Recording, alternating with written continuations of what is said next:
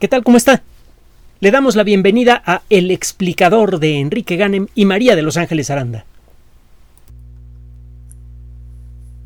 Muchas veces los grandes científicos, además de ofrecernos sus trabajos, a veces nos dejan perspectivas personales que resultan a la larga igualmente valiosas.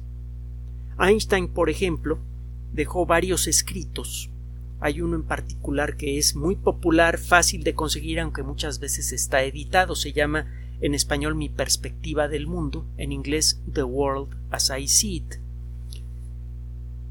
En este escrito y en otros, ofrece varias perspectivas que han servido de inspiración a muchos científicos y no solamente del mundo de la física. Entre las frases famosas de Einstein, algunas reflejadas en este documento que le mencioné y otras que aparecen en distintos momentos a lo largo de su vida, dice cosas como esta. El, Señor es sutil pero no malicioso. Einstein, hay que decirlo, eh, era librepensador, agnóstico. Él, utilizaba este término para referirse a aquella causa inconocible que es la, la que genera el mundo natural usted puede darse una idea de cuáles eran las perspectivas religiosas de Einstein leyendo el libro que el, documento que le acabo de mencionar está en el internet por todos lados. Aunque muchas veces cuando él habla de la eh, vida después de la vida y ese tipo de cosas eh, mucha gente le corta ahí. Eh, no, les gusta a mucha gente lo que Einstein dice al respecto. Para él es, claro que no hay vida después de la vida en pocas palabras. Pero bueno ese es otro rollo. No es de eso de lo que le quiero hablar eh, con esta frase que le acabo de mencionar y otras parecidas, Einstein revela uno de los principios más básicos de la ciencia, uno que es indemostrable, pero que ha servido de inspiración efectiva para muchos trabajos científicos. La naturaleza es coherente. Usted no va a llegar a un cierto dato por un lado y a un dato muy diferente por el otro. No va a poder demostrar que uno más uno son dos por un lado y por otro lado demostrar que uno más uno son tres, asumiendo la, un álgebra común, un álgebra normal. Con técnicas algebraicas usted solamente puede llegar a la conclusión de que uno más uno son dos, nada más. No importa por qué camino tome. Ahora, no hay nada que obligue a que el mundo sea así. Pero el hecho es que si usted acepta esta propuesta que suena razonable como punto de partida, frecuentemente usted puede hallar la forma de resolver un problema que parece imposible de, eliminar. Eh, por ejemplo, cuando los físicos empezaron a describir cómo se mueven los electrones, empezaron a encontrar cosas realmente raras. Empezaron a encontrar que los electrones, por su naturaleza, no pueden ocupar un punto en el espacio cuando se mueven. Se dispersan, es como, en cierto modo, aunque la, la imagen mental no es exactamente la correcta, pero es como si si se deshicieran y se convirtieran en, una especie de gas, en, algo intangible que se mueve por el espacio y que respeta más las reglas que siguen las olas cuando se mueven por el mar. Las, las, olas no son objetos. Usted no puede agarrar una ola y metérsela en la bolsa, pero en principio podría agarrar un electrón y metérselo en la bolsa. Pues bueno, los electrones cuando chocan contra un objeto lo hacen como si fueran objetos normales. Si usted pone un detector de electrones, usted va a encontrar que los electrones golpean en puntos específicos de su detector. Pero si usted asume matemáticamente que los electrones son objetos con forma definida y que se mueven de manera definida como una piedra por el espacio, se topa con problemas insolubles. La confianza en la coherencia de la naturaleza invitó a que personas como Niels Bohr y Werner Heisenberg establecieran una serie de principios que luego pudieron expresar con matemáticas coherentes. utilizando un tipo de matemáticas que se supone nos enseñan en la secundaria, el, eh, álgebra de matrices, eh, fue posible representar las características y la forma de movimiento de un electrón. Cuando se utilizaron esas fórmulas para tratar de predecir resultados de experimentos, se encontró que las fórmulas funcionaban a la perfección. Esto comenzó a verse en la década de los 20 del siglo pasado y ahora a casi un siglo de distancia seguimos viendo lo mismo. No podemos expresar con palabras cómo funcionan, cómo son los electrones en términos del diario, pero sí podemos describir con una precisión espectacular, la precisión más alta de cualquier teoría científica, excepto desde luego la relatividad. Podemos predecir con absoluta precisión lo que le va a pasar a un electrón en un experimento. Y de allí viene, ya lo hemos dicho muchas veces, toda la tecnología que hace posible el Internet, las computadoras, etc el 30% del Producto Interno Bruto del mundo. Nada más y nada menos. Así que eh, la teoría funciona.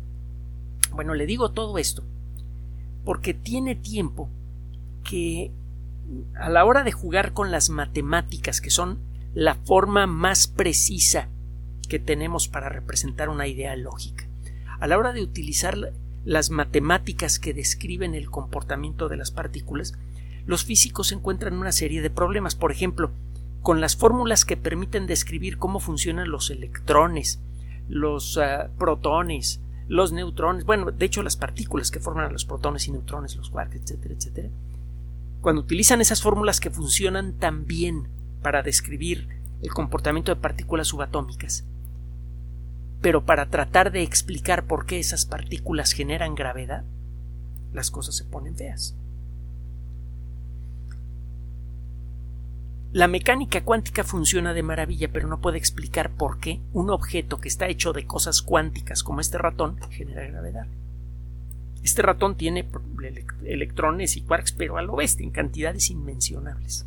Y genera gravedad. Se puede detectar la tenue gravedad de este ratón con la ayuda de un instrumento muy preciso que fue inventado, por cierto, en el siglo XIX que se llama la balanza de torsión.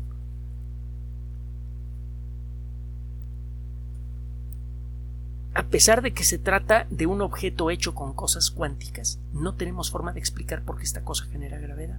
Podemos explicar cómo funciona la gravedad, pero la explicación que usamos para, para describir cómo funciona la gravedad falla si tratamos de aplicársela a un electrón. no sabemos de dónde viene la gravedad.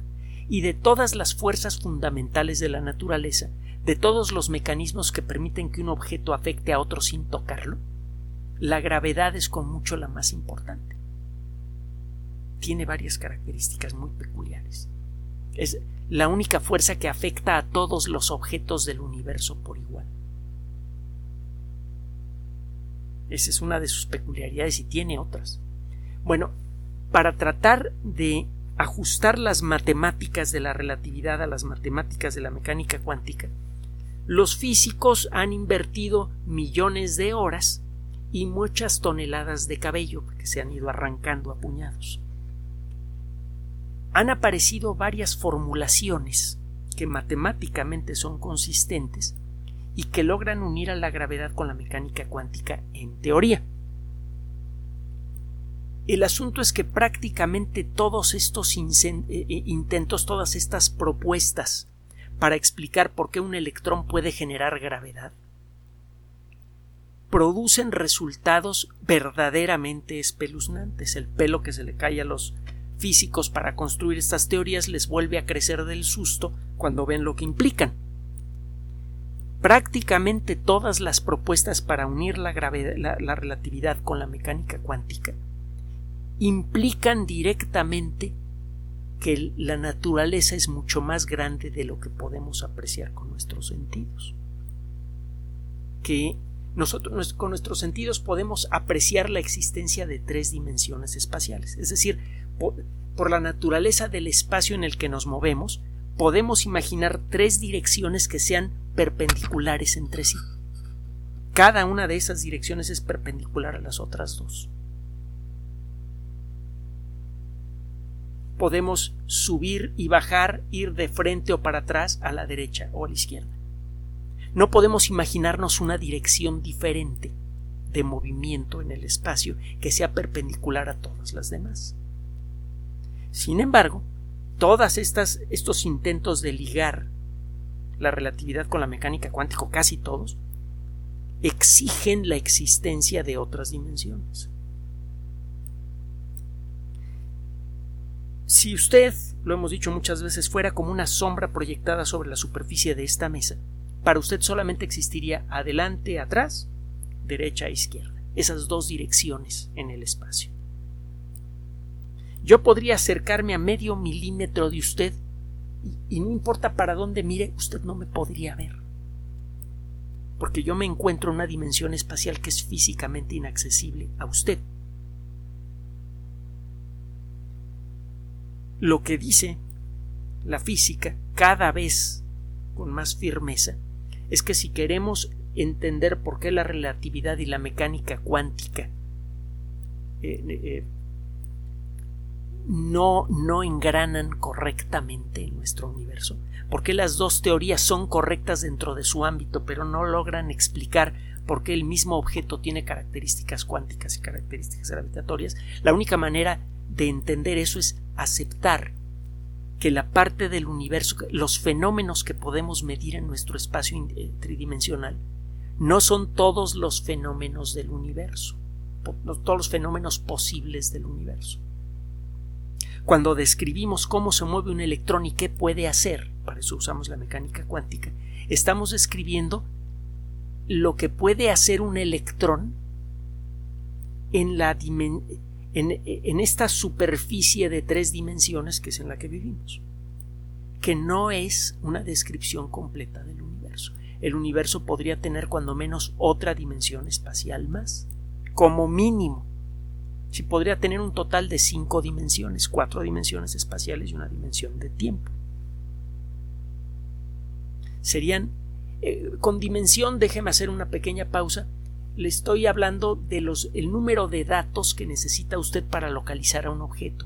Este ratón, en, en términos clásicos convencionales, este ratón requiere de cuatro datos para poder ser descrito. Para que yo diga en dónde está el ratón, necesito decir a qué altura sobre el nivel del mar, en qué latitud, en qué longitud, tres dimensiones espaciales, y en qué momento el ratón se encuentra aquí. Ahorita ya lo bajé, ya no está ahí el ratón. Necesito cuatro datos para localizar al ratón cuatro dimensiones. Vivimos en un universo en donde podemos percibir cuatro dimensiones, tres dimensiones espaciales y una de tiempo. Bueno, pues las, los intentos de juntar la relatividad y la mecánica cuántica, que son las dos teorías más perfectas de, en toda la historia, en términos de lo que pueden predecir, para unirlas, necesito casi seguro eh, de, eh, aceptar que existen otras dimensiones, como mínimo una más, como mínimo. Ahora, existen varias teorías que pretenden unir a la relatividad con la mecánica cuántica. Probablemente la más espectacular y también la que teóricamente funciona mejor es la teoría de cuerdas, de la que hemos hablado en muchas ocasiones. El problema es que, hasta hace poco, para tratar de demostrar la realidad de la teoría de cuerdas, o había que construir máquinas imposibles, un acelerador del tamaño del sistema solar, o habría que hacer algo que para nosotros es imposible, encontrar la manera de salirnos de las tres dimensiones para poder estudiar las otras dimensiones de manera directa con nuestra experiencia. Es tan absurdo como imaginar que una sombra pueda levantarse de la superficie en donde está siendo proyectada para ponerse a caminar por el cuarto. Recuerde lo que le dije al principio de esta cápsula. El universo es coherente.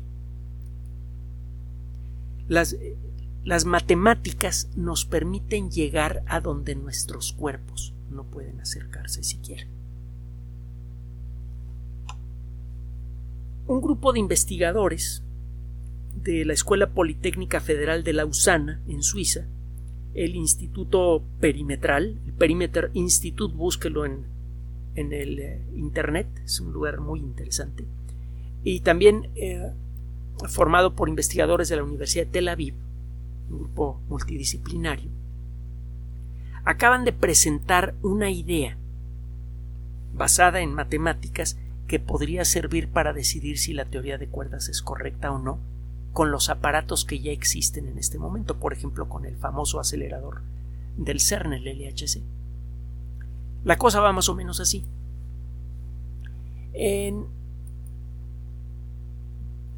Cuando arrancaba la mecánica cuántica en la década de los 20, eh, era claro ya que la mecánica cuántica podía nunca podría explicar el funcionamiento de la gravedad. Ya se habían hecho varios intentos y era claro que a la hora, cuando menos para algunos de los físicos más brillantes, era claro que ningún intento normal de ligar la gravedad con, con, el resto de la mecánica cuántica iba a funcionar. Los físicos empezaron a dedicarse más a estudiar con el mayor detalle posible todas las implicaciones matemáticas de la mecánica cuántica. ¿Qué es lo que puede usted? La mecánica cuántica no pretende decir qué es un electrón en términos del diario. Lo que pretende y logra con gran éxito es describir cómo se comporta el electrón. Hay toda una discusión filosófica muy intensa que involucró a los grandes físicos y a más de un filósofo y a otras personas más eh, durante una buena parte del siglo XX sobre qué significa conocer algo. La mecánica cuántica y la relatividad se pusieron a explorar cosas tan fundamentales del universo que nos obligaron a plantearnos con la mayor claridad posible, como nunca antes lo habíamos hecho en la historia de la civilización, a qué le llamamos entender. Esta es una discusión realmente filosófica y le pertenece al mundo científico de manera natural. Recuerde que eh, la ciencia originalmente, su, nombre de soltera era este, eh, eh, filosofía natural. Cuando se casa con las matemáticas se convierte en ciencia y eso lo hace Newton, por cierto. Bueno, empezó con Galileo, que ya echaba numeritos para hacer sus experimentos, pero quien realmente le, dio fundamento matemático a nuestro pensamiento sobre la naturaleza fue Newton. Por eso en su época casi casi lo endiosan. Y se comportaba a veces como algunos de los dioses griegos, tenía un carácter de la patada. Ya le he platicado que cuando lo nombraron eh, el, director de la Casa de Moneda de Inglaterra, tenía derecho a actuar contra los falsificadores y envió a más de 100 de ellos a la horca. tenía manita pesada el señor. Bueno, el caso es que eh, eh, vamos a olvidémonos de ese aspecto de Newton y quedémonos con el aspecto científico. El caso es que a la hora de ponerse a trabajar con las matemáticas de la mecánica cuántica, el fundador de la mecánica cuántica moderna, Werner Heisenberg, una de las figuras más brillantes y más dramáticas del siglo XX, un tipo súper brillante, pero además de que tuvo un, pues una participación histórica muy difícil. Vea usted la película que se llama Copenhague. Tiene tres actores, uno de ellos es eh, Daniel Craig, el, actor que ha hecho de, eh, el 007, película Copenhague, basada en una obra de teatro, para que se dé una idea de, de, quién fue Werner Heisenberg, de, en, en, qué circunstancias estuvo Werner Heisenberg. Por cierto, Daniel Craig hace el papel de Heisenberg. Bueno, en la década de los 40, el mismo Heisenberg se puso a estudiar aspectos cada vez más detallados sobre cómo se mueven los electrones y, y otras partículas pequeñas. Y creó una cosa que se llama la matriz S. En un acelerador de partículas tiene usted, eh, simplificando mucho las cosas, tiene una partícula que se mueve casi a la velocidad de la luz, que viene de izquierda a derecha, y otra que viene de derecha a izquierda. Mientras están lejos una de otra, cada una de esas partículas actúa independientemente. Es una partícula que no sabe de la existencia de la otra, no es afectada por su gravedad, no es afectada por su carga eléctrica, no es afectada por nada. Cuando la distancia entre esas partículas empieza a disminuir, algunas de las fuerzas fundamentales de la naturaleza, por ejemplo la fuerza eléctrica, comienza a hacerse presente. Si tiene usted dos partículas con la misma carga eléctrica que se están acercando, comienza a aparecer una fuerza de repulsión. Es decir, las dos partículas comienzan a interactuar. Algo empieza a pasar en el espacio entre esas partículas que hace que las dos partículas sientan una fuerza de repulsión.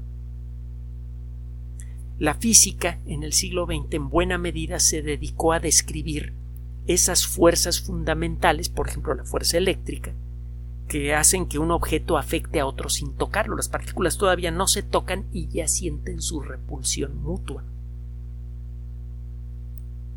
Bueno, la matriz S es una herramienta matemática que en pocas palabras permite explorar lo que pasa cuando dos partículas están interactuando. Si usted aplica los elementos de la matriz S, considerando el tipo de fuerzas, las características de las fuerzas que aparecen entre dos partículas que se acercan mucho, usted puede en principio predecir, aunque sea de manera estadística, qué va a pasar con esas partículas, si van a rebotar, si se van a desviar o se van a quedar pegadas. La matriz S entonces es una herramienta que permite decidir qué va a ocurrir cuando dos partículas interactúen. Normalmente lo que pasa es que las partículas cambian la dirección de su movimiento, se dispersan, y de allí viene el nombre de, la matriz S, scattering matrix, es decir, matriz de dispersión. Es una herramienta matemática que permite hacer eso, estudiar la forma en la que se dispersan dos partículas que se acercan a gran velocidad una contra la otra. Se puede utilizar en otras condiciones, pero para propósitos de lo que le quiero explicar que con, esa idea. Va a encontrar eh, una explicación en, en, español y en inglés también en la Wikipedia. Eh, puede usted buscar el término matriz S. El problema es que esta explicación pues está basada en, en, términos físicos que a lo mejor le van a tomar un poquito de tiempo entender. Recuerde que la ciencia está hecha para que se entienda, pero necesita usted tener la paciencia de estudiar todos los elementos que hemos descubierto de la realidad para que pueda entender en dónde van los investigadores que están trabajando en la frontera. el entender la mecánica cuántica es cosa de como de muchas otras cosas, de paciencia y de trabajo constante. Nada más y nada menos. Bueno, el caso es que la matriz S le dice a usted cómo se dispersan dos cosas que están a punto de chocar en un acelerador de partículas. Ajá. Solo que la matriz S, las ideas matemáticas sobre las que fue construida la matriz S implican, entre otras cosas, que las partículas que van a interactuar son puntitos infinitamente pequeños. La teoría de las supercuerdas dice, para no meternos en demasiados rollos, que todas las partículas fundamentales del universo, hay 18 tipos diferentes, son en realidad un solo tipo de objeto. En lugar de que existan por un lado los electrones, por otro lado los quarks, que hay tres tipos de quarks, o bueno, tres, seis, nueve tipos de quarks, este, eh, eh, que existan los gluones y los no sé qué, en lugar de que existan 18 tipos de cosas fundamentales diferentes, lo que dice la teoría de las supercuerdas es que toda la materia del universo está hecha de un solo tipo de partícula, super archi ultra recontra chiquita, la supercuerda, y que por la forma en la que vibra esa cuerda la podemos ver como si fuera un electrón o como si fuera otra cosa más. Así como una cuerda de guitarra puede producir distintos sonidos según la forma en la que vibra, una supercuerda cuando vibra de cierta manera se ve como electrón y cuando vibra de otra manera se ve como un quark, por ejemplo. A pesar de que los quarks y los electrones tienen propiedades físicas muy diferentes, lo que dice la teoría de las supercuerdas es que en cierto modo es un engaño. Es un poco como el oro. El oro como metal se ve como ya, ya lo conoce usted. Si usted lo ataca con una mezcla de ácidos que se llama agua regia, se convierte en un polvo oscuro. Y por cierto, ese truco fue utilizado por eh, científicos en Dinamarca para disolver, otro día le platico la historia que está buenísima, para disolver las medallas de oro que acompañan al premio Nobel de algunos de los físicos que se vieron forzados a huir como consecuencia de la invasión nazi. Durante todos los años de la invasión nazi, eh, las, las medallas que querían robarse los alemanes, eh, bueno, los nazis, estaban metidas en unos frascos enfrente de los invasores y no los supieron reconocer, en parte por lo brutos que eran. El caso es que cuando terminó la guerra, se le dio tratamiento químico a ese polvito, se reconstituyó el oro y le volvieron a, fundir las medallas. Bueno, eh, ese oro puede tomar dos aspectos diferentes que parecen ser completamente diferentes e incompatibles, pero en realidad son el mismo, el mismo material, pero tratado de maneras diferentes. Algo parecido ocurre con las supercuerdas. El asunto es que para que las supercuerdas puedan vibrar de tantas formas diferentes, se necesita a fuerzas que el espacio tenga más dimensiones que las que usted y yo podemos percibir. Esta es una exigencia de las matemáticas de esta, teoría. El problema, esta teoría predice la existencia de otros universos, el famoso rollo del multiverso, que es verdaderamente espeluznante y maravilloso y espectacular. Pero la teoría de las supercuerdas ha tenido unos altibajos espantosos en las últimas décadas, porque hay momentos en los que parece que vamos a poder demostrarle y luego resulta que no. Y luego hay momentos en los que parece que algunos de sus fundamentos están a punto de caerse y luego no, se recupera la teoría. Cada vez parece más claro que la mejor forma hasta el momento de explicar cómo funciona el universo y por qué existe la gravedad y todo el rollo de la mecánica cuántica, cómo el mismo objeto puede tener gravedad y fenómenos cuánticos al mismo tiempo, es asumiendo que la teoría de las supercuerdas es correcta, pero ¿cómo demostrarla? Eh, eh, los primeros cálculos sugerían que para construir un acelerador que pudiera ver efectos relacionados con, con la existencia de otras dimensiones se necesitarían máquinas del tamaño del sistema solar, etcétera, etcétera. Pero lo que proponen estos investigadores es perfectamente practicable en un acelerador de partículas común. ¿Qué es lo que dicen ellos? Mira, dicen ellos, si tú tomas la matriz S que inventó Heisenberg y que mucha gente ya ni usa para hacer cálculos relacionados con aceleradores de partículas, y eso son técnicas matemáticas más avanzadas. Agárrate la matriz S de Heisenberg que inventó en la década de los 40 del siglo pasado. Solo que cambian estos términos de aquí. Estos términos son los que asumen que las partículas que se van a dispersar son puntitos sin dimensiones construye una nueva forma de la matriz S, pero que asuma que las cosas que van a interactuar están hechas de, cuerdas, no de puntitos sin dimensiones, sino de cuerdas escandalosamente pequeñas, pero que tienen forma de cuerda. Eh, a la hora de empezar a hacer los cálculos, lo que empezaron a encontrar estas personas es que efectivamente la matriz S con estas correcciones puede empezar a explicar mejor un montón de asuntos relacionados con la unión entre la mecánica cuántica y la relatividad. Para no meterme en cosas demasiado técnicas, eso lo hacemos otro día, usted dice cuándo.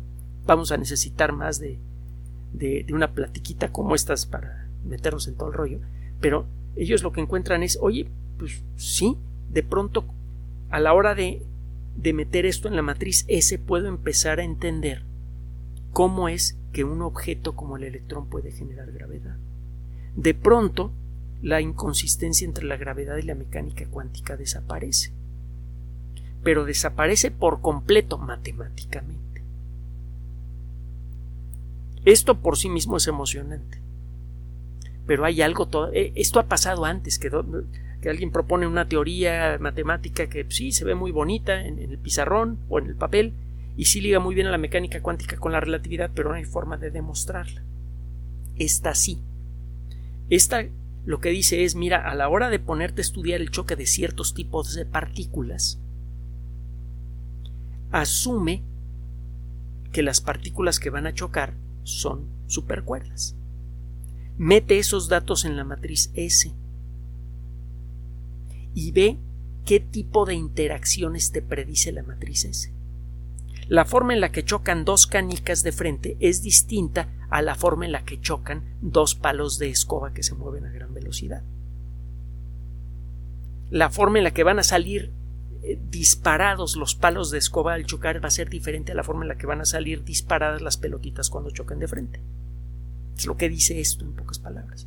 Ah, bueno, pues échate tus cálculos y ponte a observar ciertos tipos de colisiones entre partículas. Si la forma en la que se dispersan esas partículas al chocar se corresponde con la predicción de las supercuerdas, entonces ya demostraste la existencia de las supercuerdas y para eso no necesitas más que los aceleradores que ya existen. Ay, mamá. De pronto se abre una puerta más, se han abierto otras que están siendo exploradas para decidir si la teoría de las supercuerdas es válida o no. Si la teoría de las supercuerdas, si se puede demostrar que la teoría de las supercuerdas es válida, la suma de todos los descubrimientos hechos por la humanidad a lo largo de su historia van a ser más pequeños en relación a lo que nos queda por descubrir que un grano de arena en relación a todo el planeta. de pronto la cantidad de realidades diferentes que podríamos explorar con la ayuda de las matemáticas basadas en los principios de la teoría de las supercuerdas sería prácticamente infinita. Es más, probablemente sería un infinito de, de, orden alto. Déjeme decirle que hay varios niveles de infinito, y eso lo sabemos desde el siglo XIX gracias a Georg Cantor. Este, Muchas veces los momentos más trascendentes y más emocionantes no ocurren en una aventura de exploración o en alguna otra eh, situación muy física. Los seres humanos pues, sí nos gusta la actividad física y definitivamente es algo muy bueno para nuestra salud física y mental. Pero la realidad es que la base de nuestra esencia es el intelecto. Y es por eso que los, los momentos más trascendentes, tanto en el sentido personal como en el sentido comunitario, ocurren cuando usamos nuestro intelecto.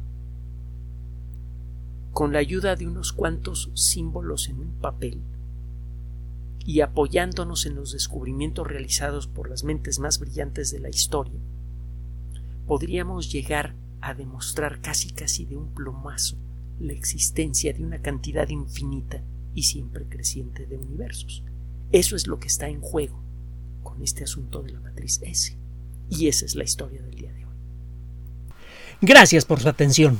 Además de nuestro sitio electrónico www.alexplicador.net, por sugerencia suya tenemos abierto un espacio en Patreon, el explicador Enrique Ganem, y en PayPal, el explicador patrocinio por los que gracias a su apoyo sostenemos este espacio. Puede usted descargar gratuitamente estos audios en formato MP3 en Spotify y en iTunes como El Explicador sitio oficial y en SoundCloud como El Explicador y con formato de video en YouTube en El Explicador sitio oficial. Recuerde nuestras redes sociales de siempre, Twitter Enrique-Ganem y en Facebook Enrique Ganem sitio oficial, El Explicador y los grupos que usted ya conoce. Finalmente, el explicador siempre somos María de Los Ángeles Aranda y Enrique Ganem. Gracias.